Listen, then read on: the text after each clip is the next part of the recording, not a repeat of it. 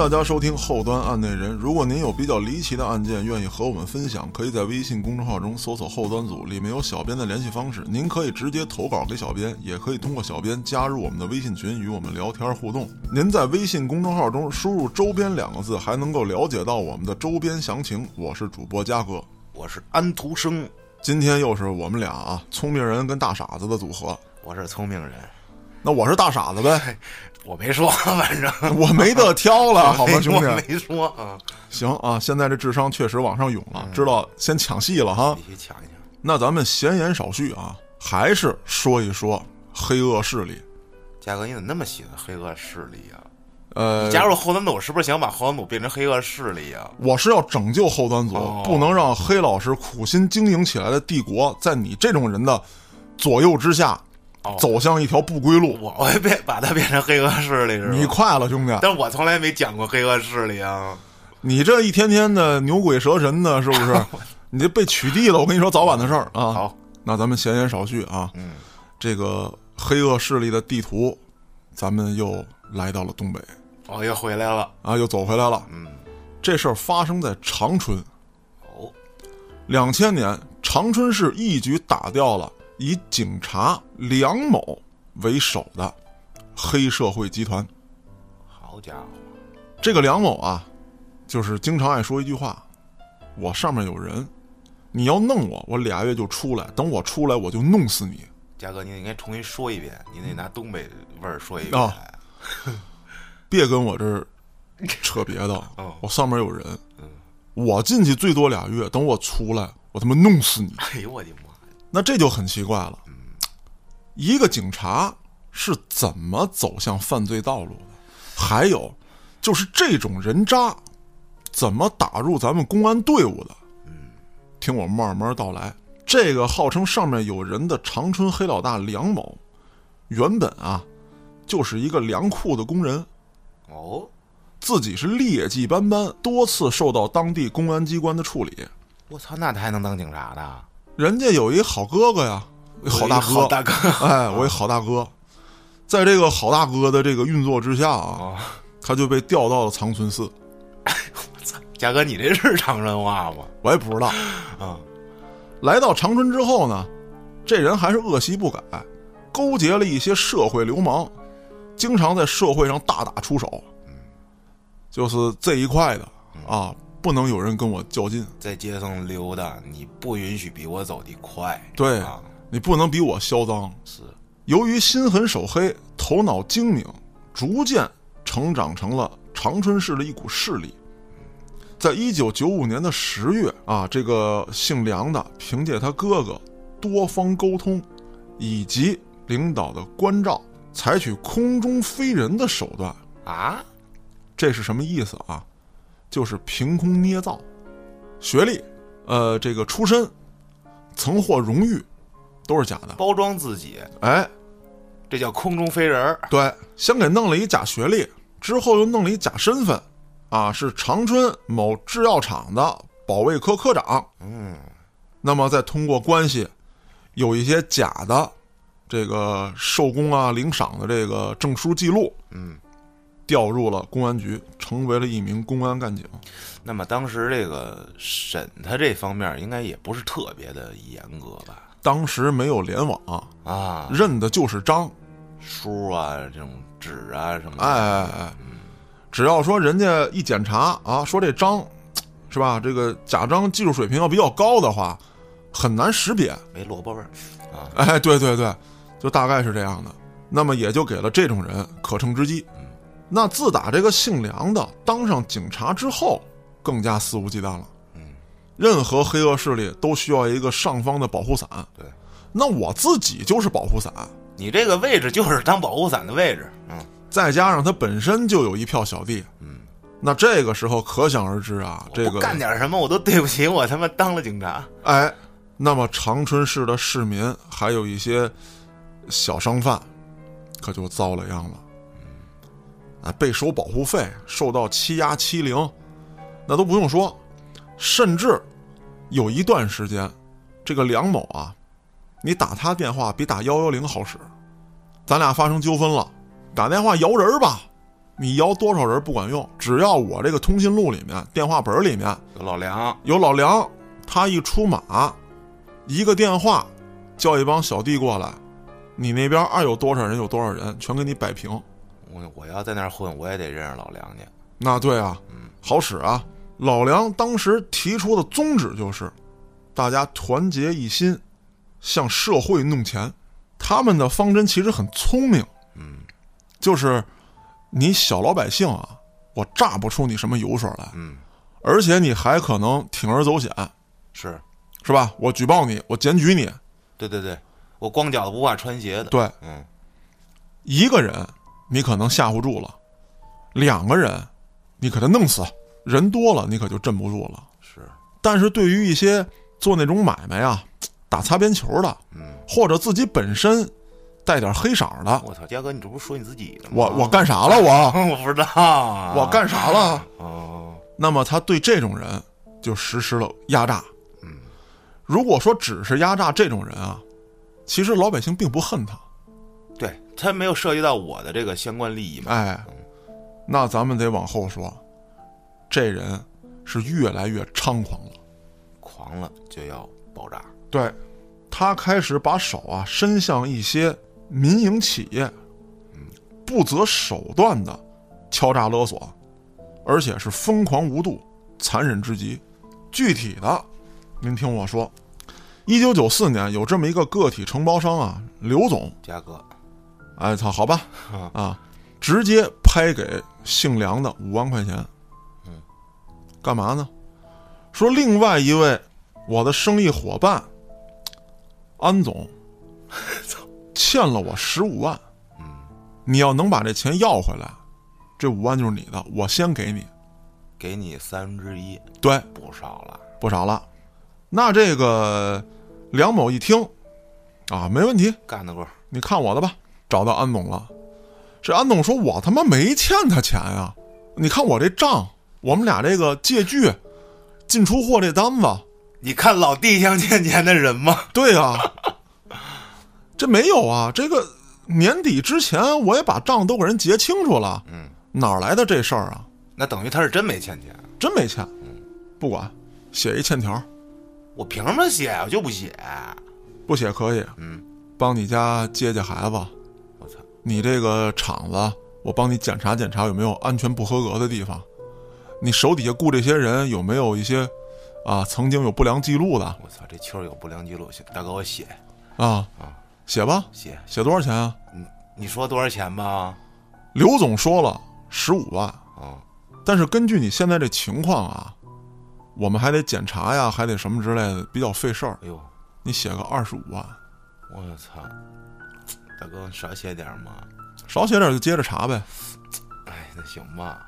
写了一二十五万，之后拿着二十五万这欠条又找到这姓刘的，嗯，他欠你十五万，这儿有一张二十五万的欠条，嗯，你花十万买走这这他妈太会做生意了，这也。啊？然后你再找他要去，对啊，是这意思吧？对啊，你再找他要去，你再找他要的话，啊你可以打官司啊。啊，反正他写了。对啊，啊，等于前后这老刘得花十五万嗯，买他子虚乌有的那个二十五万的对然后这时候他能挣十万块钱。对，哎，你你反正怎么着你也是十万。啊，对，这十万反正你白来了，啊。我中间也使劲儿了，啊，我空落十五万，就这个姓梁的呀，空落十五万。那么在这之后呢，整个长春市，你要是进出货，无论你是做什么买卖的，有本事你就别进货出货。只要你进货出货，这个姓梁的就要来检查。我操，大哥，我请你吃饭，我给你给你递个包吧。我梁某像是吃不起饭的人吗？你请我吃啥？我听听。大哥，我请您吃金砖、银砖、大姑娘啊，大姑娘为金砖为银砖，嗯，那兴许行啊。就挣着钱了呗。哎，挣了钱了。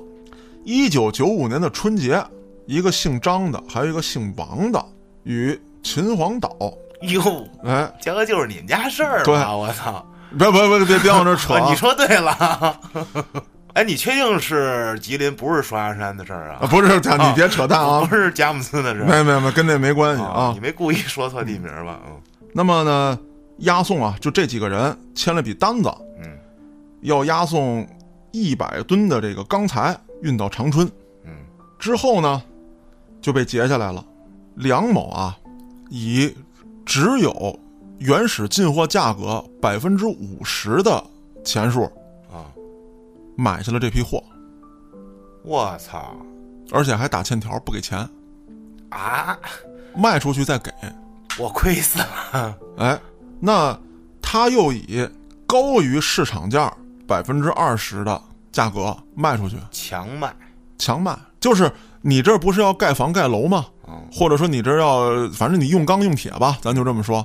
你不买我的，你就我就查你，我不光是查你，嗯，别的钢材进不来，你没得用。你没得用。我操，你想，你拖欠工期，你这活儿干不完，我赔钱了，你赔多少钱？那多了，那多了去了吧？嗯你多花百分之二十算什么呀？花呗。对呀、那之后，通过这样的手段，他完成了原始积累，没人点他，没有人点，为什么？你点我，我手底下小弟就到你那儿闹事儿。哦，这就是把他那个爱说那话又说了一遍。对，那我手底下小弟到你这儿闹完事儿，你报到公安局了，我给弄出来啊，弄出来他报复你啊。主要是什么呀？我觉得，因为他这人啊，他已经想了一点，就是我嗯不把你逼上绝路，不逼死你，对，这样你就不会想到跟我死拼，没错儿，就忍了。说到这儿就得提一个细节，嗯，他截下这一百吨钢材的时候，他起初是按照百分之五十的价格，嗯，收的嘛。他跟人家说：“咱们第一笔做买卖啊，你肯定得亏一点儿。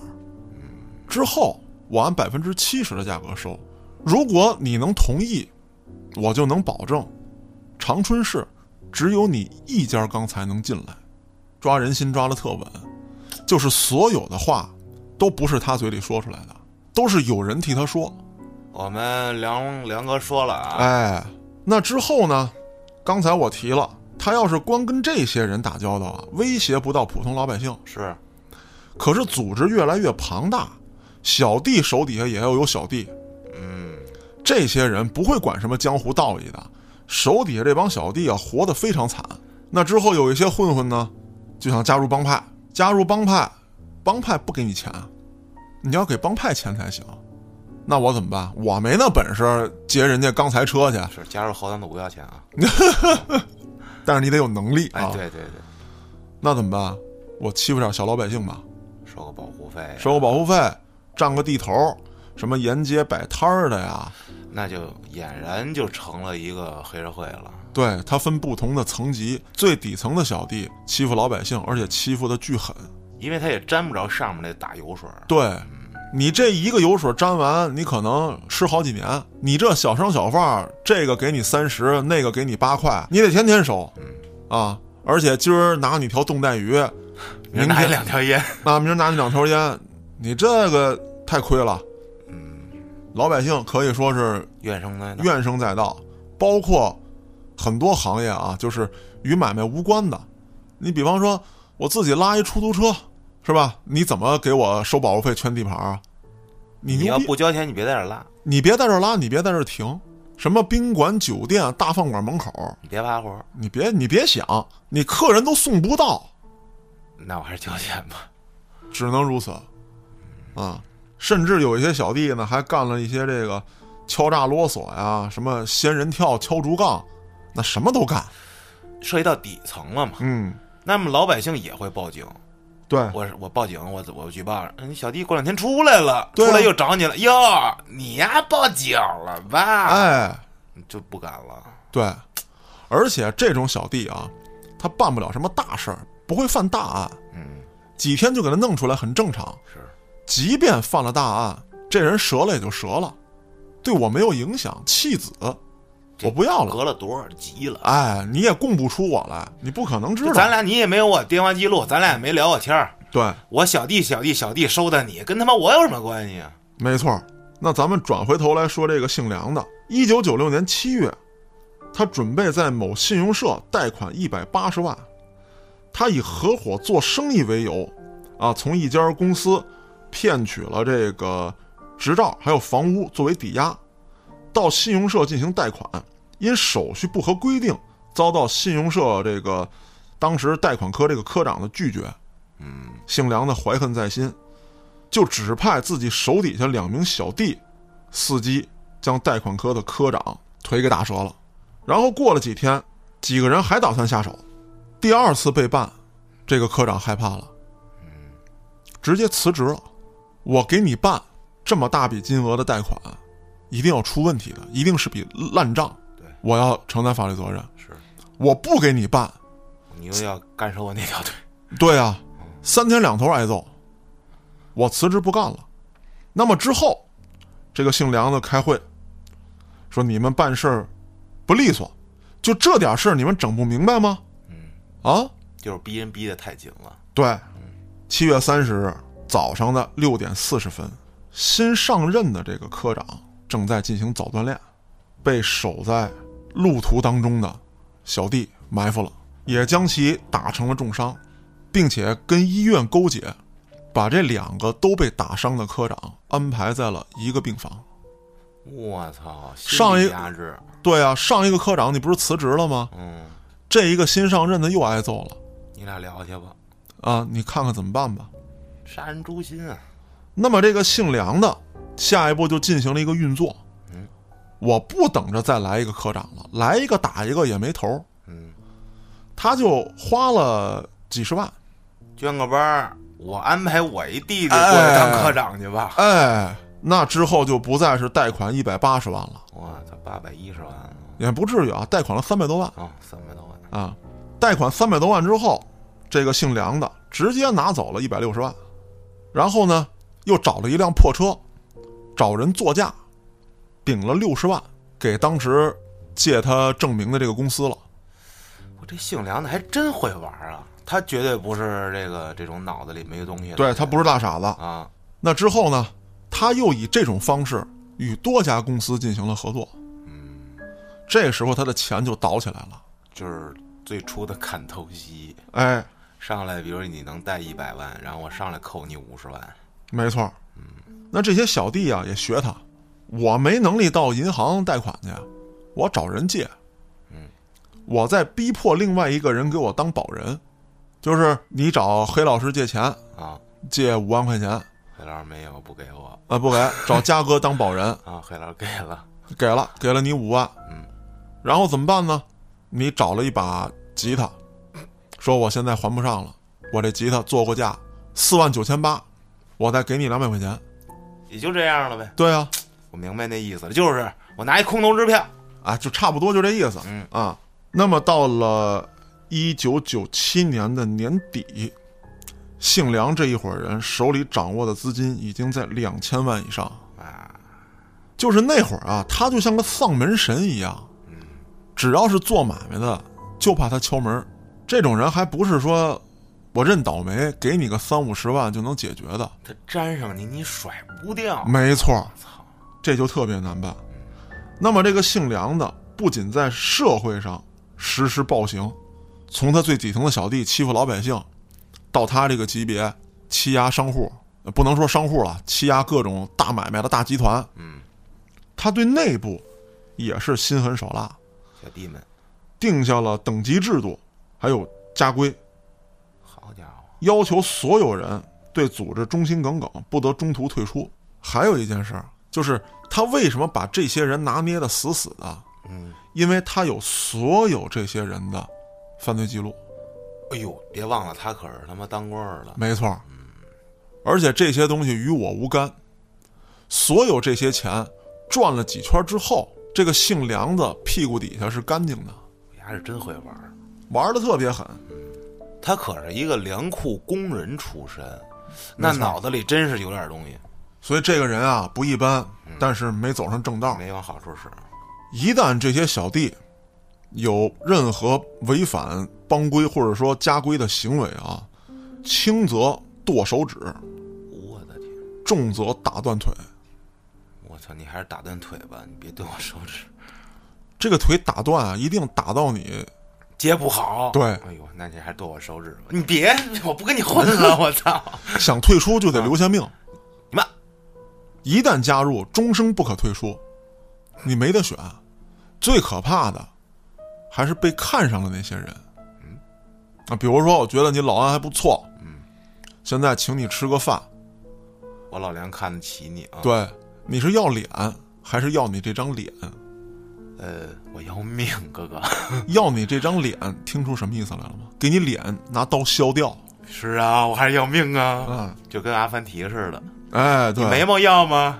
要啊，夸给你拉，给你。哎，对对对，鼻子还要吗？要啊，咔一拉给你，给你对我操，你说要不要？不要，呃给给你。我操，他手下呀有一个姓王的，原来是洗车店的一个打杂工的。一九九五年之后，就跟着这个姓梁的，也是身手利索，人聪明，是他手下的第一打手。之后呢，这个姓梁的呀，就把他安排在了叫圣罗兰夜总会。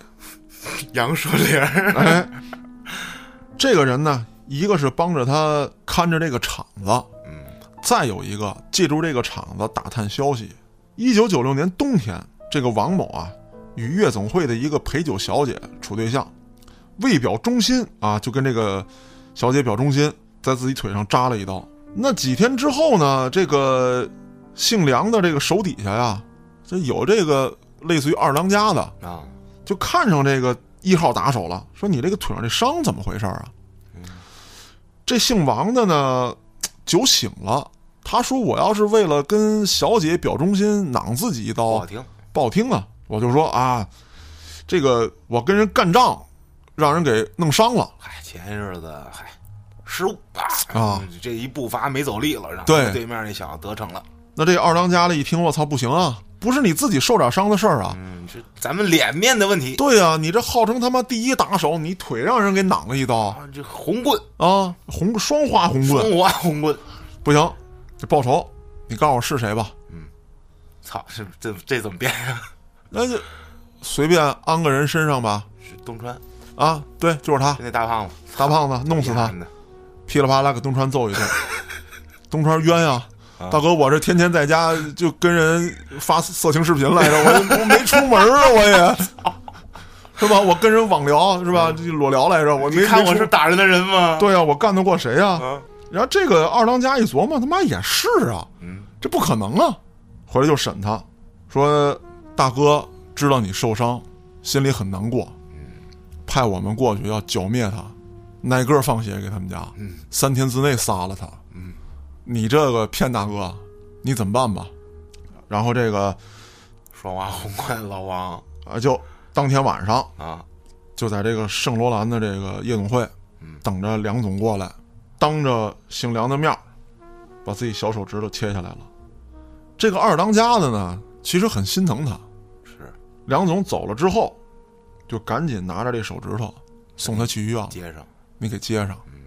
没隔几天，这个姓梁的让切手这个姓王的这个双花红棍去办事儿，嗯，一看，这不对啊！你丫不是九指神盖了，不是九九指红棍了吗？对啊，虽然是包扎着呢，啊，这姓梁的一眼就看出来了，这包的里面东西有手指头接上了，接上了。你他妈唬我啊！这事儿先别干了，把他妈的二当家的给我叫过来，还是今天晚上，还是在你当时切手指头的那个包房，嗯。你们俩都跪这儿，一块儿切，互相切。切完之后，这个姓梁的说了：“父精母血，不可弃之，吃了。吃了，自己吃自己的。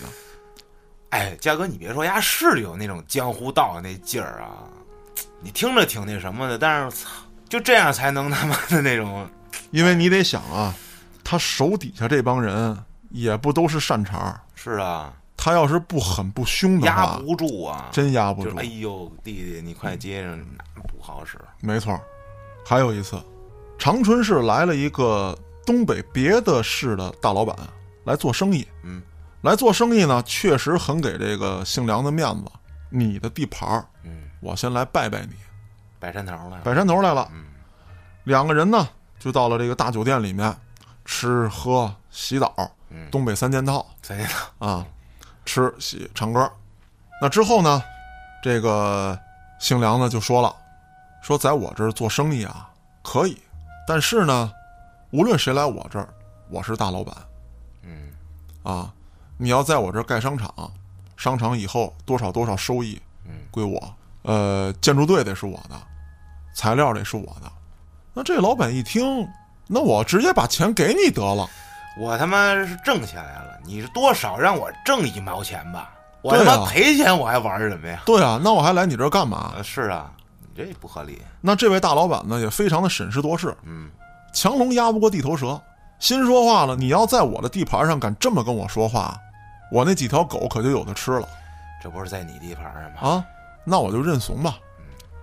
说这样，说梁老板啊，您见我一面呢，是给我面子，买卖不成仁义在，我这儿也没别的，伸手掏出一张卡来哦，这里有三十万。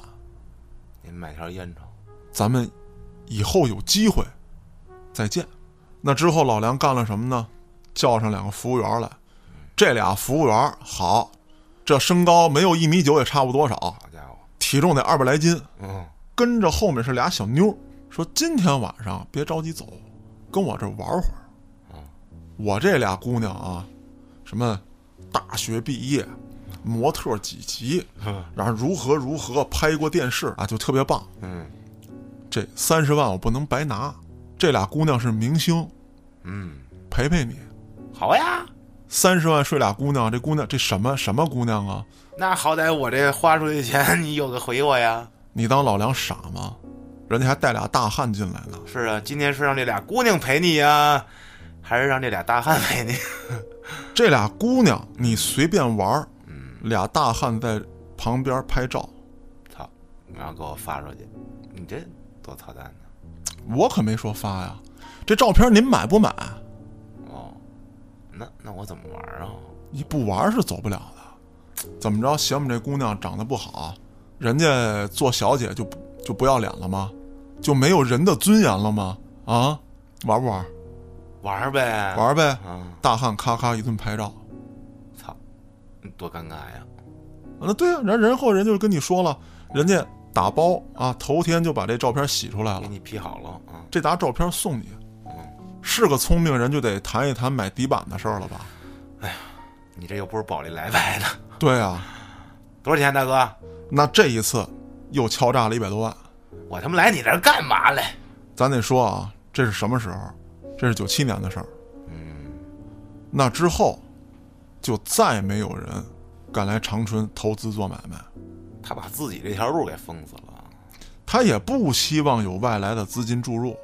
哦，就是我自己这片儿，对自己吃对，啊。为什么？那么一旦有纠纷，除了在当地打打杀杀之外，就一定涉及到一些法律流程。真是，就他并没有想着那种狂妄的，我要做大做强做全国，哎那不可能，对吃好自己这一片。对啊，一旦有法律流程，万一这个因为管辖范围啊，或者说一些法条法规必须离开长春市打官司或者怎么样，他可就使不上劲了是是是，啊。他是揣在兜里的一分钱也不会往外掏的，所以压根儿他也不琢磨这事儿。这个姓梁的呀，他有这么一个秘密会议室，这个会议室呢，摆了好多的好酒，但是每瓶酒里面都有手指头操也挺日本的啊，有点那劲儿。啊。凡是犯了错的人，第一次犯错，他都会把你叫到这个会议室，他先会把泡手指头的酒给你你倒上一杯，并且鼓励你下次不要再这样了。后面的话他就不说了。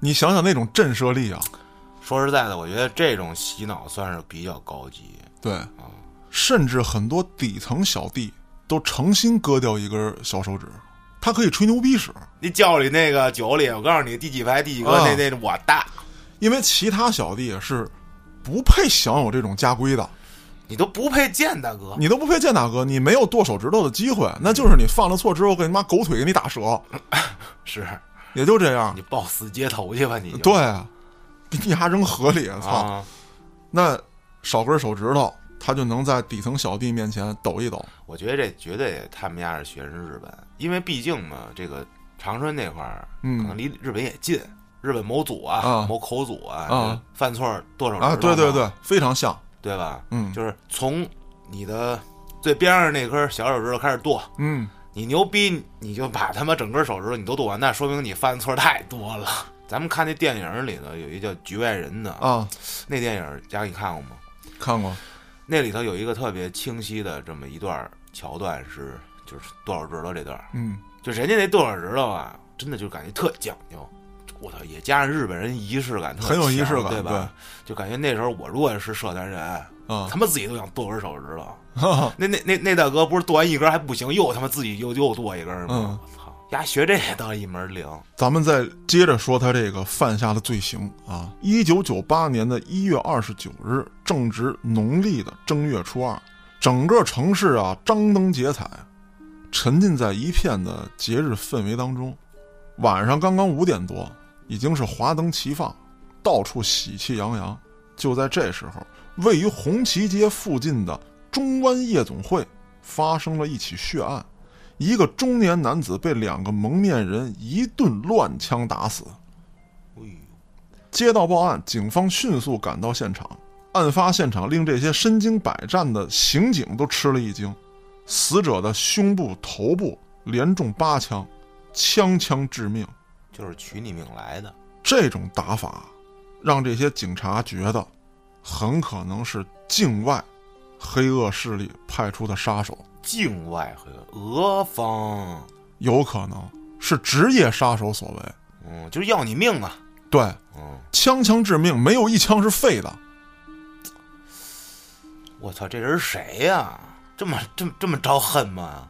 侦破工作连夜展开。当时的公安局领导啊，就在这个建设广场派出所亲自坐镇指挥，线索很快就上来了。死者姓于，是长春市比较有名的流氓混混，他被杀很可能是流氓之间的利益冲突所引发的。嗯，面对这一起严重的暴力案件啊，当时的警方呢开了会，陷入思考，社会治安不好，关键是团伙犯罪没有被打掉，以至于犯罪团伙敢这么明目张胆的进行血拼。从某种意义上来说呀，这起枪击案绝不是偶然的或者孤立的。那么，警方下定决心进行全市范围的扫黑除恶，收缴社会上的枪支，决定啊要把这个黑恶势力的锋芒打下去。也就是在同年春节刚过，一场轰轰烈烈的严打就在长春市展开了。一批批的非法枪支被缴获上来，一个又一个的犯罪团伙被摧毁，一大批犯罪分子先后落网。然而，一月二十九号的枪击案并没有突破性进展，可有蛛丝马迹表明啊，这起案件与姓梁的团伙有关。哦，但是这么公然的怀疑一位警察，还是需要证据的，并且也没有任何直接证据表明姓梁的手底下有犯罪团伙。哎，这儿我得问一句，嘉哥，嗯。就是这姓梁的现在玩这么多年了，嗯。就这咱们公安内部啊，嗯，就没有任何人知道点儿什么吗？在公安内部也有与他斗争的人，啊，可是很可惜，这些人呢，不是在执行任务当中遭到不测，就是因为有一些鸡毛蒜皮啊，纪律上不太注意的事儿被他揪出来，就让他全给办了。全给办了。举个简单例子来说吧，当时的人确实不太注意。你老安是个警察，跟我是朋友，过年了，咱俩喝顿酒，我给你拎了两箱东西，那不是很正常吗？正常吧？咱俩认识这么多年，啊，不说天天泡在一块儿，这也差不多。嗯，这有什么不正常的？说我受贿，说你受贿，你拿走的很可能是一箱酒、啊，一条烟。对，几百块钱东西能咋地呀、可是当纪委从你家搜缴出来的时候，我操，给你安包，对，可就不是这点东西了。你这儿怎么没有一两千万一包啊？你这这，你说不清了。我操，先问你承不承认那天是不是跟嘉哥喝酒来是着？是是拿了箱酒，啊，还拿两条烟，对，东西在哪儿呢？这不是跟那床边搁上了吗？自个儿打开看看吧。啪一打开，现金。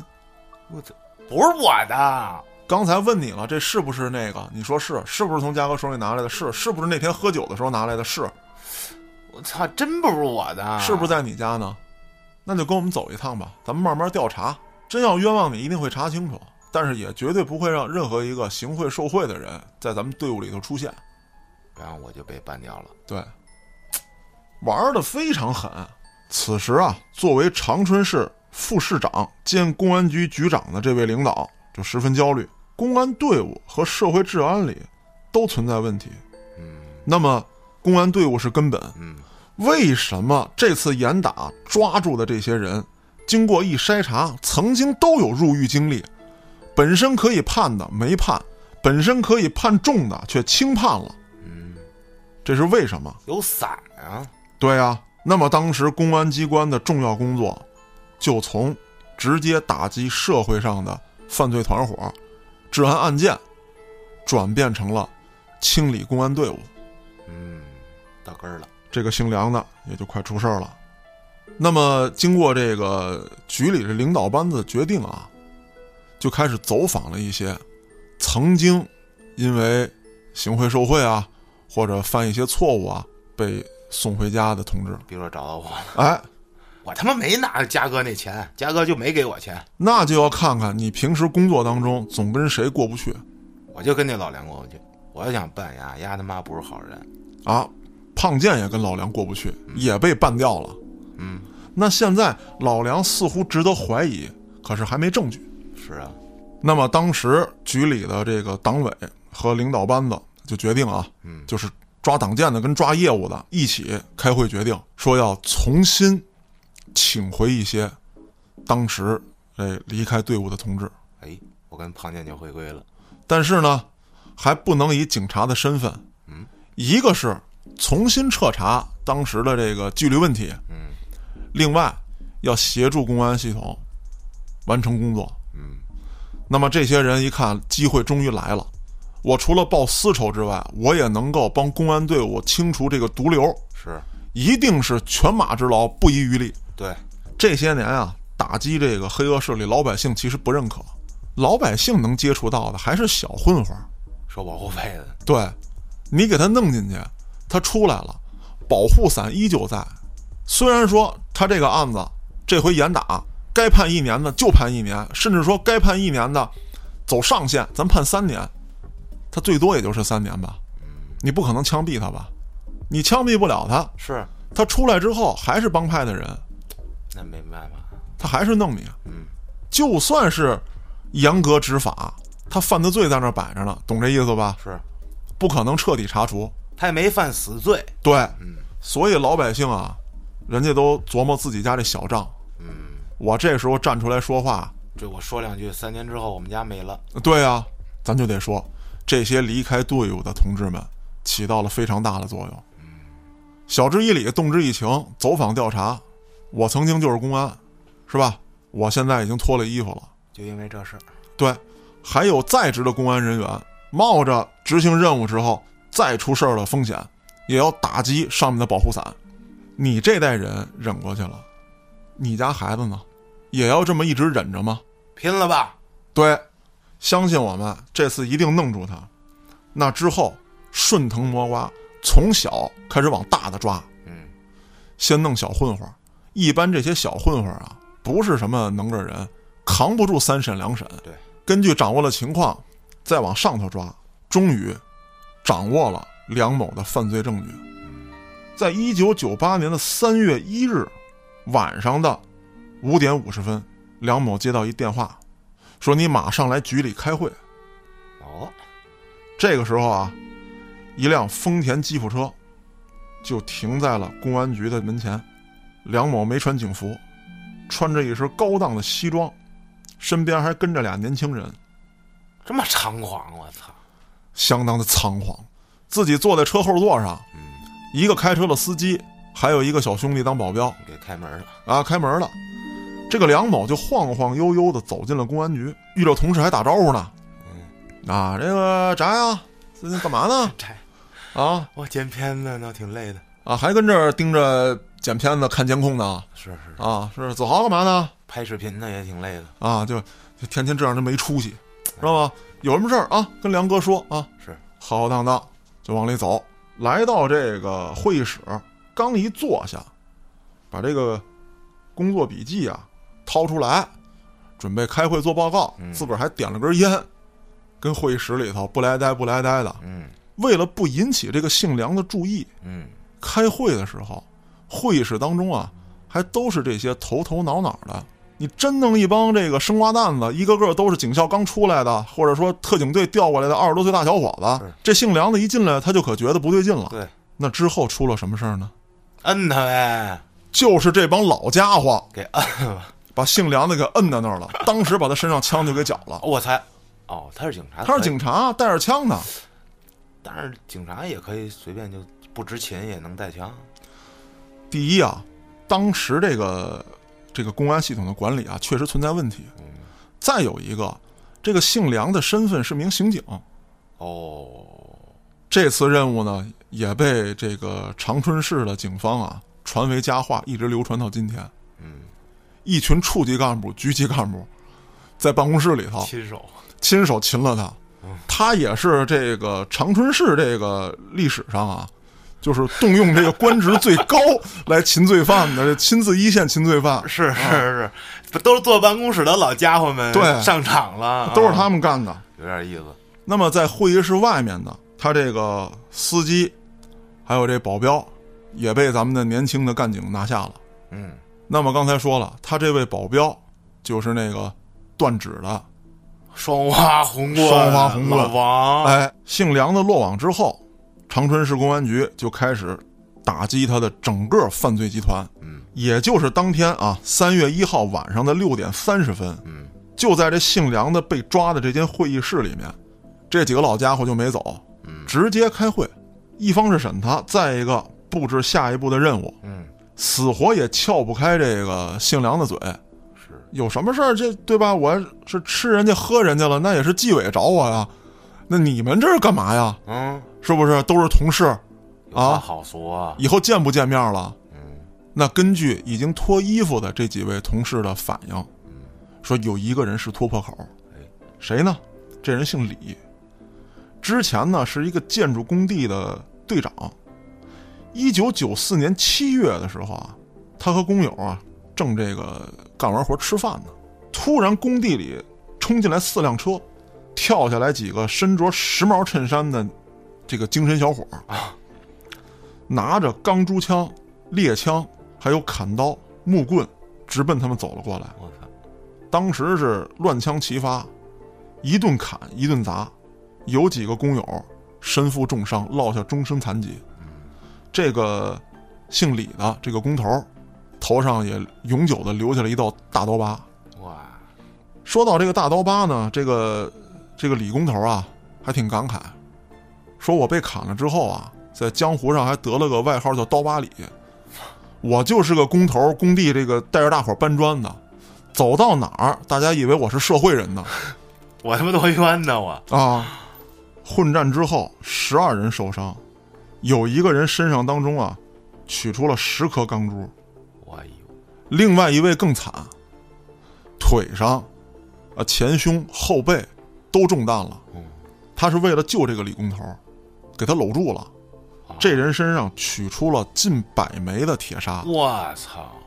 我明白那个场面了，就是他们要崩我吧，啊，然后我这兄弟叭就给我摁地上了，然后那帮人就崩啊，崩啊！对直，接围起来，梆梆我操，好兄弟！嗯一个来自湖北的民工江某肾脾被打碎了，经医院抢救留住条命，但是有一个肾被摘除了，脾也被切除了一半，人废了，从此永久丧失了劳动能力。这个李工头除了脑袋被砍了一刀之外，肺叶当中还取出了铁砂，也是留下了终生残疾，不能进行重体力劳动，倒气儿费劲呐、不能再抽烟了。完蛋了，那别想了。那么这个李工头也是那些已经脱下衣服的公安干警做通的工作，嗯愿意出来作证，因为他当时拒绝了姓梁的这个他手下的二当家子要派保安进驻工地的行为。嗯，这个李工头认为自己手底下这帮工人、这帮兄弟够使，够使，干嘛非找一帮人管着自己啊？还得分我钱。啊，我不偷不抢，好好干活，你们这不干活，往那一戳，还得拿钱，这笔钱还得从我们这个工人手底下抠。那这就属于欺负老百姓。没错嗯，啊，还有就是这帮保安，他们可是知道的，这哪是保安啊，就是一群社会流氓。是啊，那些大车进进出出的，你还得给这保安递烟，你这怎么弄啊？那么这位李工头啊，案发之后也多次到省里、市里上访，然后这个姓梁的呢，就派手下跟踪他，你别住店，只要你晚上住店，就绑了你，给你扔回家里，而且又说到了那句话：“你整我，我也就俩月就出来，等我出来，我整死你。”狂。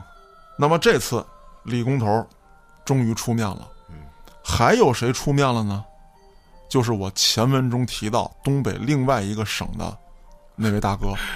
玩姑娘没拍的。啊，啊，因为他是直接跟梁某见面了，是是是，这些行为他可是看得真真的。嗯，还有啊，就是梁某曾经得罪过一位台商，嗯，台商要在长春呢干一个大酒店，之后呢，这个梁某就派自己手下的这个二当家的去他的公司做顾问，说你要在哪儿开，这个运营工作怎么做，我教你。我教你。工资是多少呢？一个月一百五十万。给这个顾问，对我操，这不就是相当于给老梁钱了吗？对，啊，嗯，一个月一百五十万。这个台商呢，就肯定是不干的疯了。啊。嗯，那之后这老梁也有办法，因为台商到这儿办企业，其实还是很被重视的。哦，那之后老梁呢，就在社会上散播了一些这个不好的谣言，尤其是啊台商到大陆来，那么散播什么样的谣言，这个就不用我多说了，是，大家能猜到啊。他还找了一批人，其实就是南方的人啊，就是类似于广东啊那边的，操着一口广东的口音，到当地收取保护费。我，咖喱贡哦，碰年某哦，啊，欺负当地老百姓。这当地老百姓一看，你跟谁俩扯犊子呢？我们就看过《古惑仔》，是不是你们那儿都那么说话？你们就那片儿的。哎，对，嗯，那一个是散播谣言，一个是整来这么一帮假古惑仔嗯嫁祸，嫁祸。那台商无奈，别玩了。别玩了。那么这位台商曾经跟这个姓梁的也正式接触过，嗯，并且掌握了一部分信息。为了这个案子，人家也来了。他跟这个台商呢干过一笔什么买卖啊？嗯，说当时啊，台商要走，他拦着不让，说管台商借点钱，借多少呢？也不多，两百万。嗯，说是借的。那台商一想，我要是不给这两百万，我可回不去啊是呗。啊！那给了两百万，姓梁的怎么做的呢？拿了一幅画抵押给你，我这画两百多万。嗯，那这位台商呢，当时也确实把这个画啊就带过来了，就两百啊万，这是。甚至还有很多他们在一起的拍照、嗯，录音录像，这个台商都带过来了。啊，这台商还是做了点这种准备。呃，有准备的，人家就想着啊，君子报仇，十年不晚，终于等到这一天了啊！最重要的突破口就是这个双花红棍，说说吧，你这手指头怎么丢的？对，二当家的跟这双花红棍最后全被攻下了，嗯，交代了老梁的所有罪行。那最重要的突破口是什么呢？就是这起枪击案。为什么警方会怀疑这是涉外杀手、职业杀手呢？嗯，因为在当时啊，没有人用枪这么精准，而且这么利索。就可能我这胳膊上有一枪眼儿，对我腿上有一个，因为当时见到的被乱枪打死的尸体，那真是乱枪打死，哪哪都有枪眼。哪哪都有枪眼。那么这两个杀手当中的一个人，就是二当家找来的，但是不是外籍，是二当家苦心培养多年，送到俄罗斯学习的这么一位人才，学成归来，大显身手。那另外一位呢，是当地啊一个底层小混混，拜这位学成归来的杀手为师，师徒二人做的这案。那么，这个一月二十九日的枪击案成了巨大的突破口，顺藤摸瓜，掌握了姓梁的全部证据。那么，被杀这个人呢，姓于，嗯，啊，这个老于也是社会上一个大流氓，在长春呢也有这么一伙黑恶势力。正所谓一山不容二虎，这个姓梁的，为了垄断长春的这个黑恶势力，形成霸主地位，多次预谋要干掉他。姓于的结婚当天，姓梁的就指派自己手下的猛将，准备劫婚车，杀老于。那么很侥幸啊，这个姓于的在结婚当天没死，而且在当时啊，这个长春市发生了一起这个追逐案啊，就这。速度与激情啊！哦，开上了，就开上了，没开枪，几辆车就跟着撞。哎呦，因为他当时这个婚车速度比较快，嗯，这婚车都是好车嘛，啊，对，都是好车。啊，对，没追上，嗯，但是也受了伤了。老梁奉行的就是一不做二不休的风格，一定要把他干掉。那之后，一月二十九日晚上，手底下的一名小弟发现了姓于的踪迹，啊，说他在这个。歌厅正 happy 呢，姓梁的联系二当家的，说你立刻把这事儿给我办了。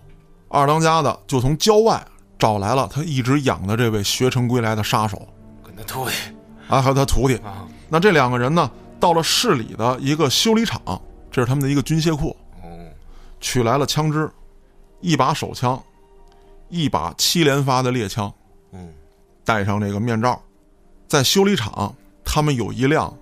用各种零件攒起来的没有牌照的车辆，啊，查不着，查不着，车架号也被错掉了。嗯，就是说一旦出了问题，这辆车随时丢弃，找不到。嗯，开着这辆组装车，两个杀手来到了 KTV，枪杀了这个姓于的。